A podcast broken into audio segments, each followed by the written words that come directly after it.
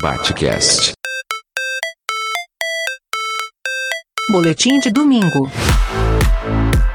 Com Adriano Viaro.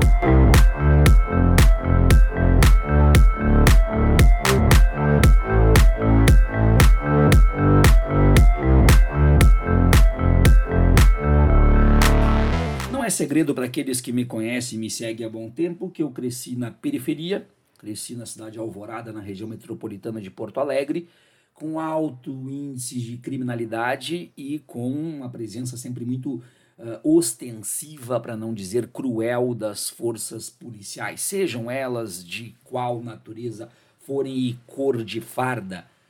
Sempre uma polícia que bateu antes de perguntar e que quando batia antes de perguntar era lucro, porque também havia como modus operandi o tiro ao invés da agressão física. O que eu me pergunto, e talvez seja um discurso apenas sonoro e atirado ao relento sem nenhum tipo de solução, mas tomado por angústia e por impaciência e revolta, é até quando a periferia desse país vai ser tratada desta forma, forma que é tratada desde que o país existe. Eu sou um homem branco e por isso tive ainda possibilidades, mesmo na dureza e na crueza do chão duro e esburacado, da falta de saneamento e de condições mínimas, tive ainda os meus privilégios em comparação com aqueles que viviam da mesma forma que eu, mas que tinham a pele marcada por um passado escravagista. Eu pergunto até quando isso vai acontecer? Até quando pessoas serão mortas? Até quando as favelas e as periferias deste país serão apenas tomadas por grupos de extermínio que utilizam a legitimidade do poder do Estado democrático de direito para empunhar armas e para fazer lançar mão de agressão, de agressão física e verbal sem nenhum tipo de noção de justiça ou de direitos garantidos pela própria Carta Magna deste país. Não há mais paciência. Não há mais como suportar. Aliás, faz muito tempo que não há como. Faz séculos que não há como.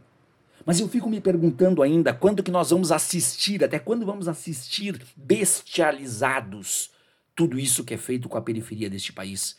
Até quando nós vamos aguentar que jovens sejam mortos pela sua origem social e, sobretudo, pela cor da pele? Até quando vamos aceitar que notícias sejam dadas e que apenas tomemos mais um gole de café ou comemos mais uma fatia de pão olhando aquilo com naturalidade porque efetivamente foi naturalizado. Não dá mais. Não dá mais. E se o poder público desse país não entender que não dá mais, vai ser difícil de segurar quando toda essa gente conseguir acordar e sair para exigir os seus direitos, ou melhor, o seu direito de viver de forma digna. Esse país não dá dignidade para quem precisa. Esse país vende dignidade para quem tem dinheiro. Aliás, os que têm dinheiro nem mesmo precisam pagar, já são dignos apenas e tão somente por tê-lo, ou por morarem em locais que são vistos como locais dignos e por terem a cor da pele privilegiada e carimbada como a de cidadão. Todos têm o direito à cidadania. Eu volto a dizer, eu sou um homem branco que sofreu na periferia, mas que não sofreu nenhum por cento do que aqueles que são negros sofreram e que cresceram juntos comi junto comigo. Fiz trabalhos voluntários em casas prisionais e encontrei amigos que apenas não tiveram sorte ou não tiveram oportunidade para escapar da possibilidade da morte. Até quando as fardas deste país ganharão a legitimidade do poder ostensivo e poderão julgar da forma que bem entendem antes mesmo de qualquer tipo de julgamento justo e digno? Não há mais como falar de forma parcimoniosa, não há mais como falar de forma calma. São pessoas que são desrespeitadas nesse país todos os dias há séculos e ninguém faz absolutamente nada. E que tudo piora ainda quando entra no poder máximo, na chefia, no comando do executivo, um canalha. É isso que o presidente Jair Bolsonaro é, um canalha. Ele e toda a sua clã ele e todos os seus asseclas. Até quando que nós vamos continuar olhando isso e não fazendo nada do que ficarmos bestializados, repito, diante de um modus operandi, de um status quo que simplesmente mantém pobre como sinônimo de bandido? Não há mais como propormos debates acadêmicos. Sim, vocês, doutores, doutores em ciências políticas, doutores em ciências sociais, doutores em antropologia, doutores em história, que ficam apenas publicando os seus artigos inúteis para que possam colorir anais e lhe darem apenas e tão somente títulos em seus currículos lattes Apresentem vocês também soluções. Depois me perguntam por que, que eu me afastei dos muros da academia. Porque para mim é mais importante encarar o problema de todo dia.